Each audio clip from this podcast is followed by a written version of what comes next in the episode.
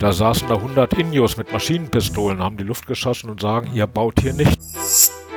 Claimmanagement ist nichts Ehrenrühriges. Das hat nichts mit Schutzgelderpressung zu tun. Das hat auch nichts damit zu tun, schlechte Projekte gut zu rechnen. Oder dann haben sie mal eine Wasserleiche auf einer Baustelle, wenn sie mal so einen Binnenhafen mit errichten müssten. Projektum, der Podcast rund um die Themen Projektmanagement, Prozesse und Tools.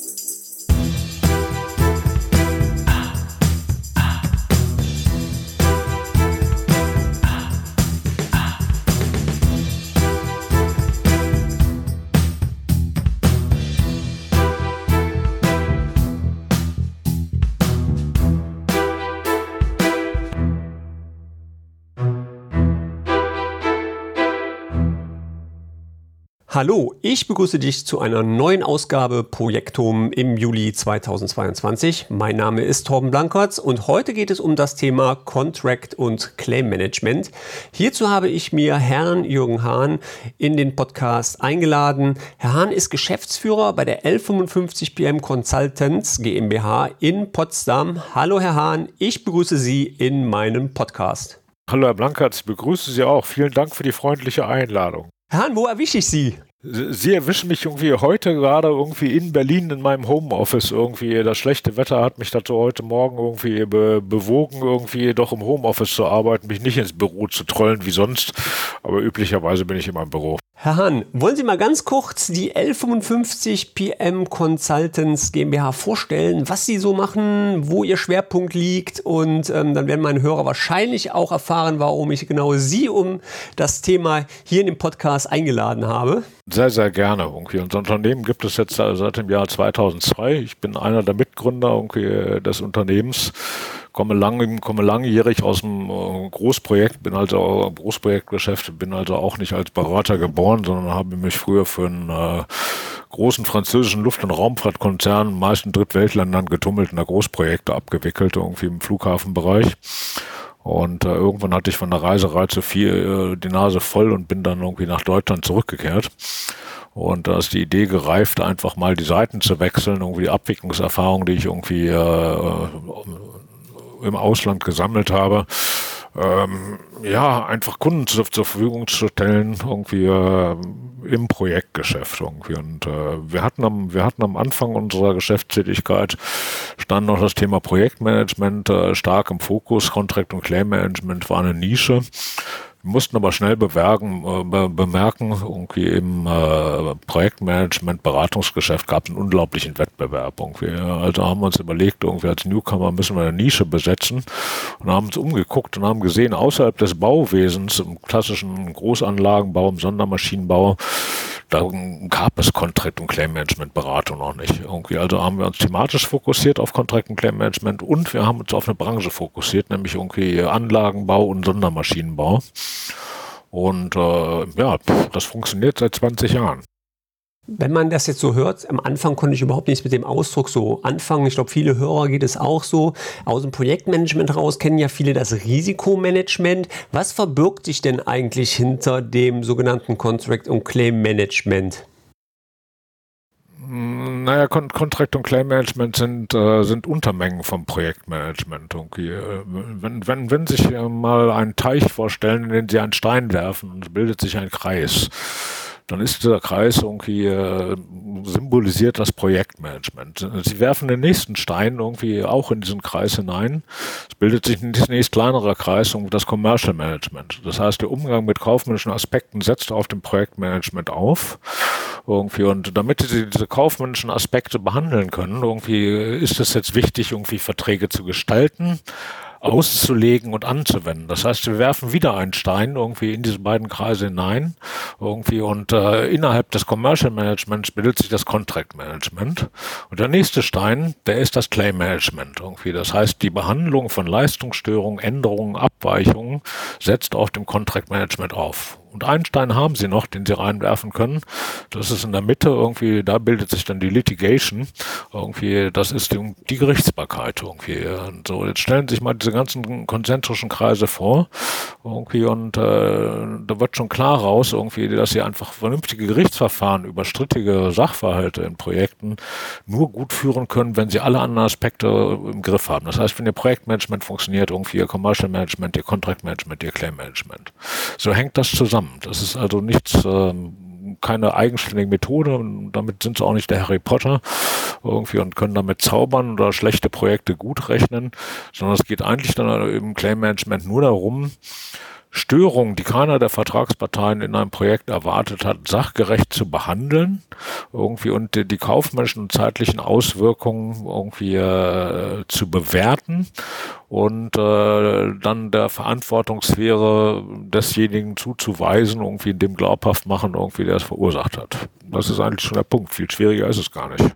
Was benötigt denn ein, eine Organisation, um so einen Prozess erfolgreich einzuführen? Äh, braucht man dafür Juristen? Ähm, braucht man dafür gewiss geschultes Personal? Also wie kann ich erfolgreich so einen Prozess einführen, wenn ich mich da als Unternehmen äh, für interessiere?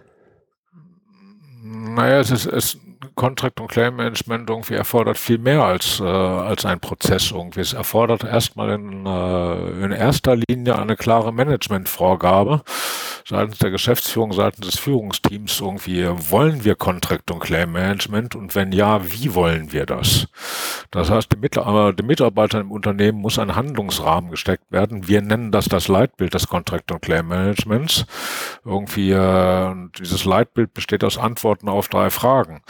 Und die erste Frage, irgendwie, die also die Geschäftsführung beantworten muss, äh, ist die Frage, wie möchten wir, dass unsere Geschäftspartner unser Contract und Claim Management wahrnehmen? Irgendwie ein Geschäftspartner sage ich bewusst neutral. Irgendwie, das können äh, sowohl Kunden als auch Nachunternehmer sein von so einem Anlagenbauunternehmen. Irgendwie, und dann können Sie sagen, wir möchten aber fair wahrgenommen werden, wir möchten partnerschaftlich wahrgenommen werden, wir möchten unnachgiebig wahrgenommen werden. Alles denkbare Antworten, Antworten mehr oder weniger gut geeignet. Die zweite Frage irgendwie, äh, die beantwortet werden muss, ist, was möchten wir mit unserem Contract und Claim Management erreichen? Da war eine typische Antwort und auch eine gute Antwort wäre dafür.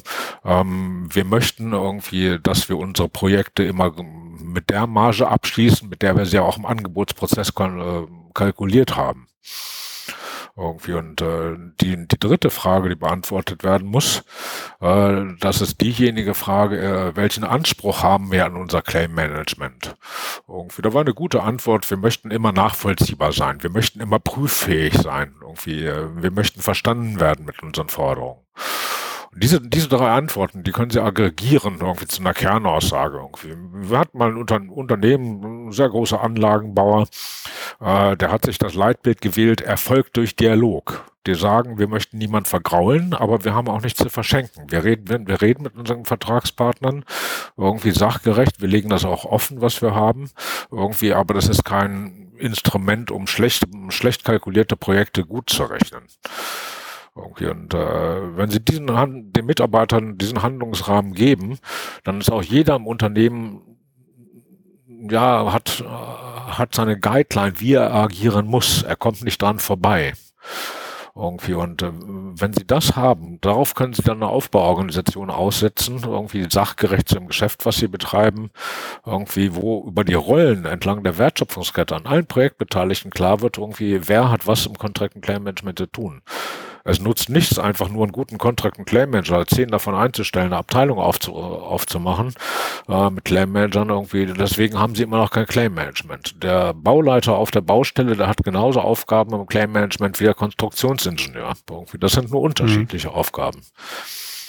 Und ganz, ganz, ganz wichtig, und das sage ich jetzt irgendwie, äh, weil ich selber Ingenieur bin, irgendwie Ingenieure haben keine Lust, meist kaufmännischen Teilen der Verträge zu lesen. Die gucken in die technische Spezifikation rein, sagen, ach Mensch, das ist eine tolle Anlage, das bauen wir genau so. Aber sie verstehen nicht irgendwie, was sie kaufmännisch zu tun haben. Irgendwie. Und sie haben sehr, sehr viel zu tun. Irgendwie, äh, da stecken Prozesse irgendwie in den Verträgen drin, da müssen Meldungen gemacht werden, Behinderungsanzeigen geschrieben werden, bestimmte Anzeigen äh, gemacht werden, Bedenkenanzeigen etc. etc. etc. Das heißt, die nächste Schwierigkeit ist dafür, ist äh, bei der Einführung von Contract and Claim Management, ist es die Mitarbeiter im Unternehmen, die, die scheuen neu vor dem kaufmännischen Teil der Verträge zu nehmen. Und ich sage immer scherzhaft, ich habe letzte Woche gerade ein Seminar beim großen Maschinenbauunternehmen gegeben, ich sage immer scherzhaft, der Vertrag ist Ihr Freund. Und auch wenn Sie einen schlechten Vertrag haben, dann ist es zwar ein schlechter Freund, aber den müssen Sie kennen. Sie müssen wissen irgendwie, wie der reagieren wird. Mhm. Irgendwie. Und äh, nur wenn, nur wenn ich Verträge kenne, kann ich auch vertragskonform handeln, weil so ein Vertrag begründet ein Schuldverhältnis zwischen Auftraggeber und Auftragnehmer irgendwie und äh, das muss ich kennen. Es genügt nicht einfach nur eine Anlage hinzustellen und sagen so, jetzt bin ich fertig, irgendwie sei zufrieden, überweis mir das Geld. Das ist viel zu wenig. Und wenn Sie die Aufbauorganisation haben, dann können Sie beginnen, über Geschäftsprozesse nachzudenken. Irgendwie, äh, wie behandle ich eine Ablaufstörung, irgendwie, äh, wie tüte ich eine Änderung irgendwie vom Leistungsgegenstand ein, irgendwie, wie, wie sichere ich meinen Auftrag äh, tatsächlich finanziell ab all solche Sachen. Also es greift ineinander. Es genügt nicht irgendwie, dass es eine Aufgabe von Einzelnen ist, es irgendwie, es ist ein begleitender Prozess über die gesamte Projektabwicklung. Mhm irgendwie äh, bis zur Acceptance der Anlage und sogar, ich gehe noch einen Schritt weiter, ähm, auch in der Angebotsphase haben sie irgendwie mit dem Claim-Management zu tun. Jetzt wird der ein oder andere vielleicht sagen, er ist ja total schwachsinnig, wir haben ja noch gar keinen Vertrag, wie kann ich da irgendwie über Claims reden? In der Angebotsphase geht es um präventives Claim-Management. Das heißt, einen Vertrag so präzise zu gestalten, dass man später nicht in Streit gerät, dass die Sprache klar ist, dass die Vertragsparteien wirklich voneinander wissen, was schulden sie sich, was ist da gemeint. Mhm. Glauben Sie mir, nach 27 Jahren habe ich so viele Verträge gesehen, wo ich manchmal heulen möchte. Da stehen dann, da stehen dann Sachen in den Verträgen drin. Auftraggeber und Auftragnehmer einigen sich im Projektverlauf über die Abnahmeprozedur und die Abnahmekriterien der Anlage. Das ist klar, die werden sich nie einigen. Da ist schön, da ist Streit einfach vorprogrammiert. Ähm, ab welcher Unternehmensgröße führt man sowas ein? Ist das eigentlich auch unabhängig? Also kann das auch sein, dass ein kleiner Maschinenbauer sowas schon eher angeht? Oder ist das wirklich eine bestimmte, ähm, ja, sage ich mal, Unternehmensgröße, ab äh, dem man sowas einführt? Naja, sagen wir mal so irgendwie, wenn Sie im projektgetriebenen Geschäft sind, kommen Sie am Claim Management nicht, nicht dran vorbei. Irgendwie, weil Sie wollen Geld verdienen. Sie haben irgendwie eine Marge irgendwie äh, kalkuliert. Irgendwie, die wollen Sie verdienen. Wenn Störungen dazwischen kommen, irgendwie, dann macht Ihnen das Ihre Marge kaputt. Mhm. Die Frage ist einfach nur, wie groß skalieren Sie Ihre Aufbauorganisation fürs Claim Management? Wenn Sie, wenn Sie Projekte haben in der Größenklasse zwischen 500.000 Euro und 2 Millionen Euro, da werden Sie keinen Claim Manager einstellen, auch keine ausufernde Claim Management ab Abteilung, da müssen die Projektleiter dafür sensibilisiert werden, dass sie das mitmachen. Mhm. Wenn sie hingegen Anlagen für eine Viertelmilliarde hinstellen, dann haben sie eine ausufernde Projekt äh, Claim Management Organisation mit den entsprechenden großen Prozessen dahinter. Jetzt sagten Sie ja vorhin, dass äh, viel mit Vertragsprüfung zu tun hat oder Vorschläge in Verträge reinzunehmen. Ähm, jetzt kann ich mir natürlich vorstellen, dass gerade, Sie sagten gerade so Größenordnung, so zwei Millionen aufwärts, das sind ja schon Unternehmenskategorien, die schon ein bisschen größer sind. Meistens haben die ja auch ähm, juristische Abteilungen. Ähm, benötigen Sie da also quasi auch eine bestimmte Organisationsstruktur im Vorhinein, also das schon mal wie so ein Projektmanagementprozess, weil ich kenne das aus meiner Projektmanagementberatung, man geht halt rein und man sagt, naja, man braucht halt ein Tool, ich brauche schon einen ordentlichen Projektmanagementprozess, sage ich mal vier Standardprozesse, wo wir drauf aufbauen können. Oder fangen Sie wirklich auf grüner Wiese an und fangen sukzessive abseits vom Projektmanagement sowas aufzubauen? ohne Projektmanagement können wir nicht, können wir kein Contract and Claim Management betreiben. Das heißt irgendwie, wenn wir Unternehmen reingehen, um Contract and Claim Management einzuführen, irgendwie, dann setzen wir auf das bestehende Projektmanagement-System auf. Mhm. Gegebenenfalls müssen Anpassungen vorgenommen werden, wo wir sagen, das beißt sich hier irgendwie, äh, aber ohne Projektmanagement, und Sie erinnern sich vielleicht an die eingangs genannten Kreise, ohne Projektmanagement kriegen Sie auch kein Contract and Claim Management, auch kein Commercial Management hin. Okay. Sie, okay. müssen ihre Projekte irgendwie im magischen Dreieck irgendwie äh, Termine, Kosten, Qualität müssen sie steuern können. Irgendwie das, das müssen sie im Griff haben. Und nur, nur wenn sie das im Griff haben, irgendwie, äh, dann können sie auch später mit den Methoden des Contract und Claim Management tatsächlich etwas bewirken, wenn es nämlich zu Leistungsstörungen kommt. Ja, und die natürlich dann theoretisch optimalerweise schon in der Leistungsbeschreibung erfasst werden sollten, oder? Ich frage extra so ein bisschen provokant, weil ich kenne immer die Diskussion Pflichten- und Lastenheft. Und äh, gerade in den, sage ich mal, bei Entwicklern ist sowas ja relativ bekannt, so eine Vorgehensweise im Projektmanagement. Aber wenn man so ein bisschen auf die, sage ich mal, IT-Infrastrukturprojekte guckt, habe ich das noch nie erlebt, dass mir ein Auftraggeber ein Pflicht- und Lastenheft vorliegt, wo man dann auch so ein bisschen von unserer Seite aus den Kunden an die Hand nimmt durch eine Leistungsbeschreibung und ihm dann schon sagt, also das sind zum Beispiel die Arbeitspakete, beinhalten die Inhalte, das sind die Abnahmen und das musst du dazu liefern, damit wir uns unsere Pakete abgeben können. Ähm, also solche Basisszenarien wären schon von Vorteil für Ihre Seite, wenn das schon vorhanden ist, richtig? Ja, ich, ich, ich bin mit IT-Projekten überhaupt nicht firm. Als ich Elektrotechnik mhm. studiert hatte, irgendwie, äh, da war das Ganze noch sehr hardwarelastig irgendwie. Also das ist, das ist schon ein Weilchen her. Irgendwie, äh, wir beschäftigen, wir beschäftigen uns wirklich nur mit ähm, Großanlagenbau und Sondermaschinenbau, also wirklich große, schwere, teure Anlagen. Und es gibt einfach äh, Leistungsstörungen, so ein sperriges Wort irgendwie. Es gibt Störungen, die überraschen Sie komplett, die können Sie auch vorher gar nicht erfassen. Ich hatte vor zehn Jahren mal eine Baustelle betreut, irgendwie in Südamerika, da hat irgendwie äh, ein Kunde eine große verfahrenstechnische Anlage für eine Dreiviertelmilliarde errichten müssen. Er ist mit den ersten 100 Mann auf die Baustelle gefahren. Nächsten Tag wollte der anfangen, die Baustelle zu mobilisieren. Da saßen da 100 Indios mit Maschinenpistolen, haben die Luft geschossen und sagen, ihr baut hier nicht. Okay. Das können sie nicht, das können sie nicht hervorsehen. Hat, mit der müssen sie umgehen. Das geht einfach gar nicht. Das ist aber eine Leistungsstörung, die sich gewaschen hat. Und mit der müssen sie umgehen. Irgendwie. Und, äh, und dann das, das, dieser ganze Vertrag war natürlich irgendwie äh, die Fertigstellung mit einer Vertragsstrafe in Höhe von 10 Prozent, sprich 75 Millionen Euro knapp in dem Fall bewährt. So, und jetzt sitzen da 100 Indios mit Maschinenpistolen rum und lassen sie nicht bauen. Irgendwie. Und äh, das, das ist übel. Aus der Situation müssen sie rauskommen. Da können sie jetzt sagen, ach Mensch, Force Majeure, höhere Gewalt. Irgendwie, aber dooferweise gab der Vertrag irgendwie äh, den speziellen Fall Indios mit irgendwie äh, Maschinenpistolen gab er nicht als höhere Gewalt her. Mhm. Irgendwie, und im Vertrag stand auch noch drin, irgendwie, dass der Auftragnehmer sich vertraut gemacht hat mit lokalen Gegebenheiten. Da sind wir zur Industrie- und Handelskammer gegangen und haben gesagt, Mensch, guck mal, irgendwie ist das hier nicht höhere Gewalt, irgendwie, da sind Indios mit Maschinenpistolen. Da haben die gelacht und haben gesagt, in der Region, in der ihr baut, ist sowas üblich. Das gehört da zur Folklore dazu. Da hättet ihr euch kundig machen müssen. Ja, das sind natürlich dann Abenteuer, die man erlebt, ne? Ja, oder dann haben sie mal eine Wasserleiche auf einer Baustelle, wenn sie mal so einen Binnenhafen mit errichten müssten irgendwie. Und dann macht ihnen die Polizei erstmal die Baustelle irgendwie zu. Damit müssen sie vertraglich umgehen irgendwie äh, oder oder ich hatte hatte auch mal den, den, den Fall irgendwie äh, der Kunde hatte eine Halle, da musste Maschine drin installiert werden.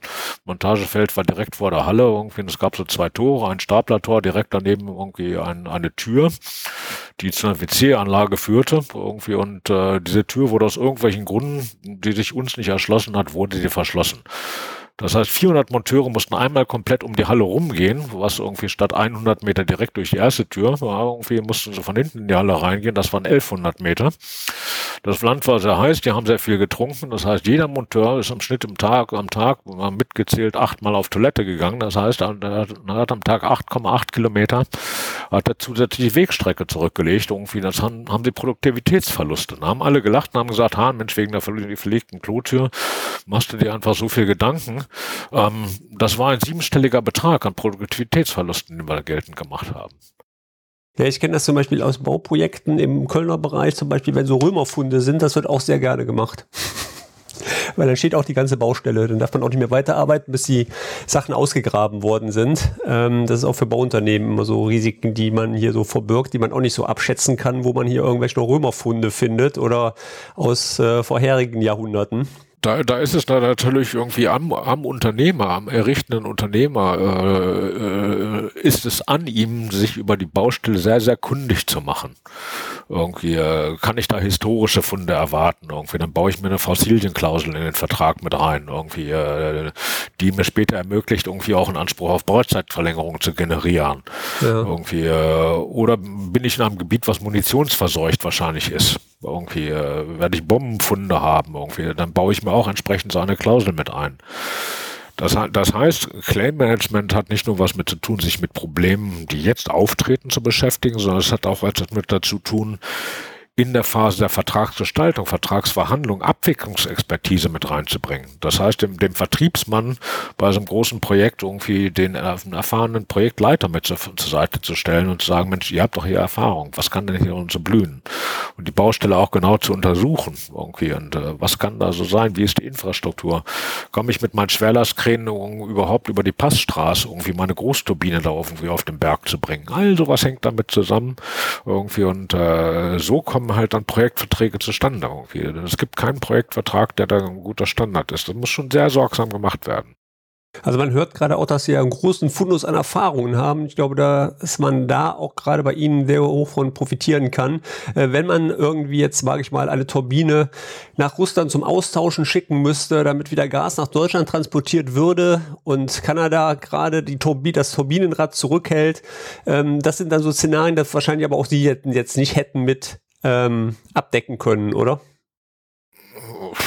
ich weiß nicht, ob ich jetzt konkret zu, zu dem Beispiel was sagen kann. Irgendwie das, das war jetzt schon, verzeihen Sie, irgendwie sehr, sehr, sehr konstruiert. Ja. Wahrscheinlich habe ich, wahrscheinlich habe ich es in der Kürze Zeit auch einfach nicht richtig verstanden. Okay, ja. äh, aber natürlich geht es immer Sachverhalte, die einfach schief laufen. Okay. Und, äh, aber Claim Management ist nichts Aggressives. Hm. Aber äh, wenn, wenn Sie mit einem, wenn Sie mit einem Vertriebsmitarbeiter sprechen, dann scheut er das Claim Management wie der Teufel das Weihwasser, weil äh, der sagt, Mensch, wenn wenn wir gegen unseren Kunden claimen, irgendwie, dann wird er nie wieder bei uns kaufen. Irgendwie, wie kann das sein? Wir kaufen, da kauft ihr beim deutschen Vorzeigeunternehmen eine Maschine und sagt, da muss alles mit drin sein. Das ist aber nicht alles mit drin. Irgendwie, das ist auch die falsche Denkweise. Claim Management ist eigentlich ein wechselseitiges Instrument zwischen den Vertragsparteien zur Vertragserfüllung. Hm.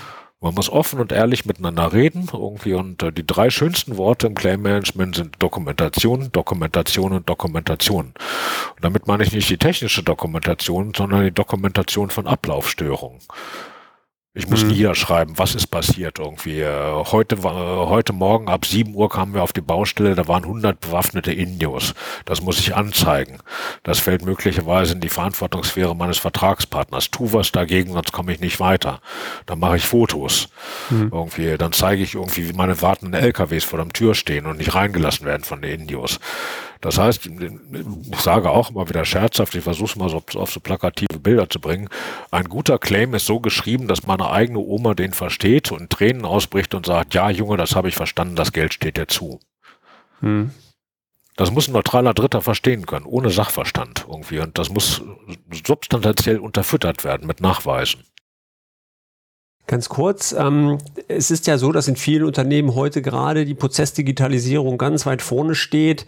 Ähm, wie gliedert sich denn das Claim Management in die Digitalisierung rein? Gibt es da auch, sage ich mal, Tools, äh, wo Sie damit arbeiten, die Sie unterstützen? Ich sage jetzt mal klassisch gesehen, SAP ist ja da äh, sehr stark auf dem Markt.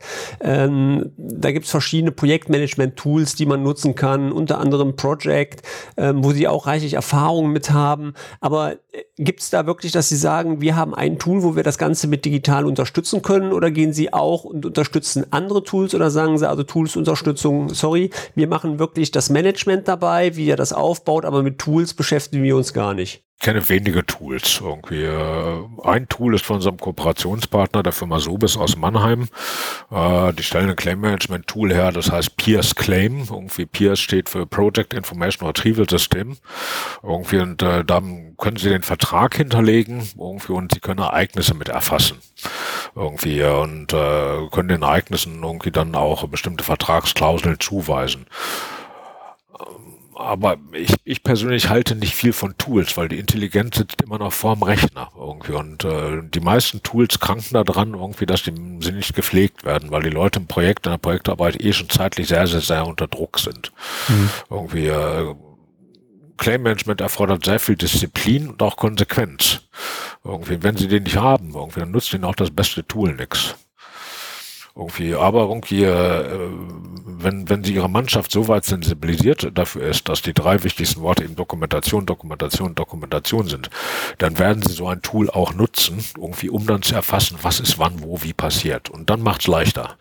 Aber erstmal sitzt die Intelligenz vorm Bildschirm. Die Menschen müssen sensibel dafür sein, dass ist etwas passiert, was anders ist, als der Vertrag es irgendwie uns vorschreibt. Wenn ich das nicht habe, nützt mir das beste Tool nichts. Und wenn Sie jetzt gerade MS Project erwähnten, irgendwie, na klar, wenn ich, wenn ich einen Bauzeitverlängerungsanspruch geltend machen muss, irgendwie, äh, dann erzeuge ich mir natürlich einen störungsmodifizierten Bauzeitenplan mit MS Project oder mit Primavera, irgendwie hm. die gängigen Tools um anhand einer kritischen Fahrtanalyse zu berechnen, wie lang, wie lang, wie groß ist mein Bauzeitverlängerungsanspruch. Ja, das kann ich dafür benutzen, aber MS Project ist äh, originär genauso wenig wie Primavera ein Claim Management Tool. Ja, ich meine, viele Gelehrte gehen ja dahin über und sagen, okay, man kann auch über eine ordentliche Pufferplanung sehr viel ähm, realisieren. Aber ich meine, das sind ja wirklich Probleme, wie man auch gerade gehört hat, die kann ich nicht mit einer Pufferplanung einfach mal so abdrücken. Ich meine, da gibt es halt Run Buffer Rope Methode, ähm, beziehungsweise die Engpass-Methodik.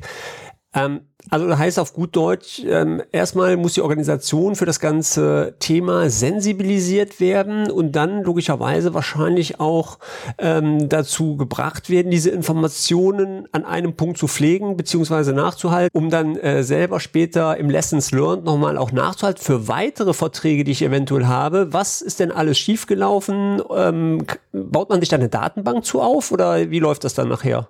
Dass man nachher auch wieder auf diese Werte zurückgreifen kann, die man gesammelt hat. Das ist in der Tat kompliziert. Also ich kenne viele Unternehmen, die versuchen irgendwie so ein Lessons Learned irgendwie aufzusetzen und sich regelmäßig nach Projekten zusammenzusetzen und dann Erfahrungen aufzuschreiben ich habe noch kein Unternehmen erlebt, irgendwie, wo das dauerhaft irgendwie äh, dann wirklich eingehalten wurde. Irgendwie. Das Problem ist wie immer auch die Sprache. Ingenieur Meyer schreibt anders als Ingenieur Müller mhm. irgendwie und äh, dann geht die Sucherei los, weil der eine sucht einen Begriff, den der andere gar nicht verwandt hat. Der eine sagt Bauzeitverlängerung, der andere sagt Bauzeitverlängerungsanspruch, der dritte sagt Extension of Time for Completion.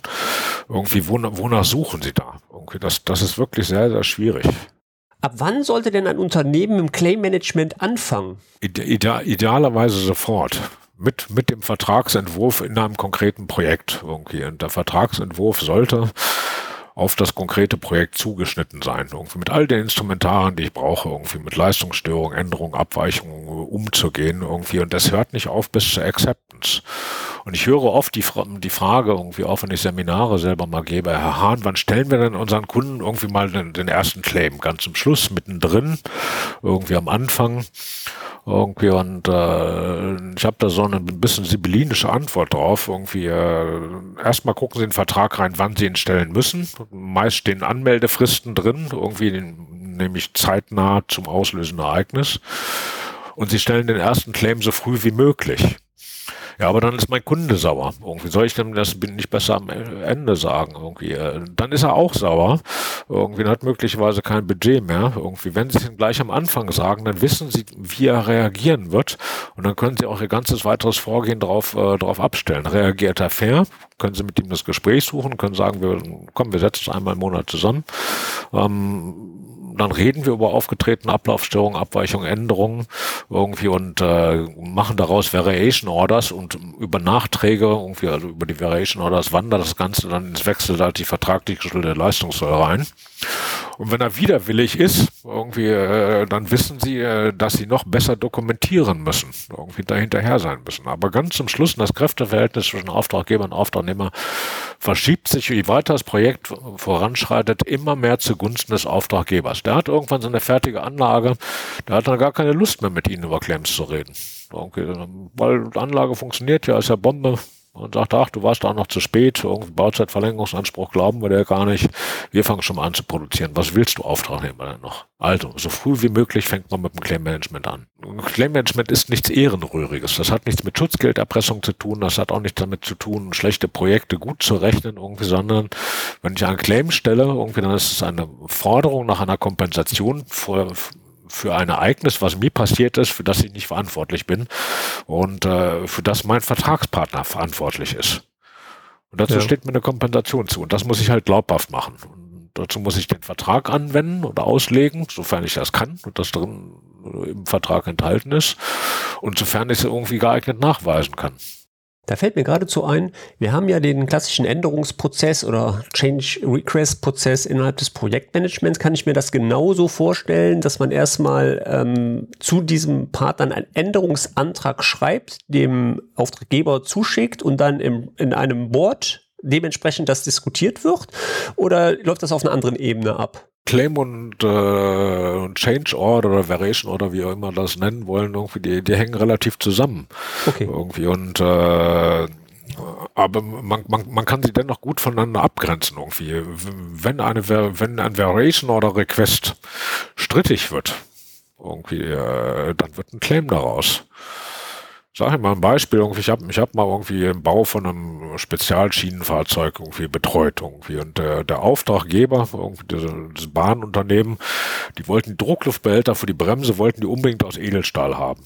War mhm. nirgendwo geschuldet vertraglich, aber die wollten unbedingt haben irgendwie und haben gesagt, ihr baut das jetzt so.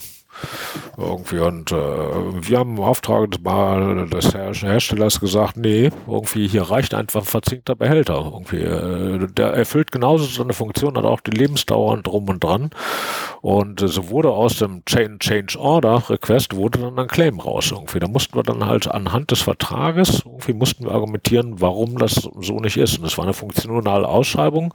Irgendwie, die haben wir erfüllt irgendwie und äh, da kam er nicht dran vorbei. Und insofern irgendwie wurde wurde dann die Mehrvergütungsfrage strittig. Irgendwie, wir konnten die dann irgendwie zugunsten unseres Kunden, des Auftragnehmers, konnten das entscheiden durch eine Vertragsauslegung. Okay, also sind diese Prozesse eigentlich relativ, ja, ich sag mal, vom Ablauf her etwas identisch. Sagen wir mal so, irgendwie eine, eine Variation Order passiert, weil beide Parteien willentlich etwas, willentlich etwas ändern wollen. Ein Claim passiert irgendwie, weil unwillentlich etwas passiert ist. Mhm. Das ist eigentlich die schönste Abgrenzung, die man da haben kann. So kann man es auseinanderhalten. Ah, okay. Aber das Wort Claim ist so inflationär geworden irgendwie. Ja, heißt in der Montagsrunde sagt der Abteilungsleiter irgendwie, Herr Blankert, gehen Sie mal los, claimen Sie mal, das Geld müssen wir haben. Irgendwie und äh, aber ob das jetzt eine Change Order ist oder irgendwie äh, überhaupt eine an, vertragliche Anspruchsgrundlage hat oder nicht, irgendwie, ob da eine Ablaufstörung, Leistungsstörung, was auch immer steckt, ist da vollkommen unklar. Meiner Erfahrung nach irgendwie wenige Leute wissen tatsächlich, was mit Claim und Claim Management gemeint ist. Das ist einfach viel, viel mehr als rummeckern irgendwie oder, oder Juristerei irgendwie äh, Vertragsparagraphen anwenden. Und äh, deswegen auch, wenn ich sagen, eingangs gesagt habe, ich bin Ingenieur, ich habe zwar noch eine Zusatzausbildung im Bauvertragsrecht irgendwie und äh, noch eine in Organisationsberatung, äh, aber ich lese Verträge naturgemäß auch mangels meiner juristischen und formalen Ausbildung mit einem ganz anderen Blickwinkel. Ich achte auf präzise Sprache, ist das eindeutig, was drin steht irgendwie. Und Sachen, die ich juristisch nicht verstehe, frage ich halt einen der Juristen mal zum Haus, bis das mir so erklärt hat, dass ich es verstehe. Gut, Herr Hahn, ich bedanke mich ganz herzlich, dass Sie in meinem Podcast waren. Ich glaube, jetzt ist meinen Hörern auch etwas klarer geworden, was sich hinter den Wörtern äh, Contract und Claim Management verbirgt. Im Nachgang gibt es eigentlich immer von mir ein Zitat. Nur haben Sie diesmal das Zitat vorgegeben. Ähm, möchten Sie es vorlesen oder soll ich es vorlesen? Ach, das, das, das ist der alte, alte preußische Generalfeldmarschall, irgendwie der Helmut von Moltke der hat mal gesagt, es gibt keinen Plan, der den ersten Feindkontakt überlebt hat. Und damit hat er recht gehabt, der Herr von Moltke. Irgendwie genauso ist es im Projektgeschäft. Sie können planen, wie sie wollen, irgendwie es kommt anders. Und damit muss man umgehen. Damit muss man umgehen und deswegen braucht man Claim Management. So halten wir das mal fest. Herr Hahn, das letzte Wort gehört Ihnen. Ich bedanke mich recht herzlich für die freundliche Einladung. Ich hoffe, ich war nicht zu wortreich. Es ist wirklich ein spannendes Feld und äh, ich hatte erwähnt, irgendwie, ich mache es jetzt seit 27 Jahren und irgendwann mal vor 15 Jahren dachte ich, ach Mensch, jetzt weiß ich schon ganz schön viel. Jetzt bin ich sehr viel altersweiser geworden. Irgendwie, ich merke einfach, wie viel ich im Claim Management noch nicht weiß. Also ich habe schon noch einiges zu lesen vor mir. ja, wenn ihr, liebe Hörer, Kontakt aufnehmen wollt zu Herrn Hahn, ich werde auf alle Fälle hier alle Kontaktdaten in die Shownotes mit reinnehmen oder aber auch über Social Media. Ich glaube, bei LinkedIn sind sie auch äh, ähm, da, ja. ne? Genau. Ja, ja. Gleich vielleicht direkt anschreiben. Und ich würde sagen, vielen Dank, Herr Hahn. Und ja, vielleicht bis zum nächsten Mal. Auf Wiedersehen. Tschüss. Gerne. Danke. Tschüss, Herr Blankert.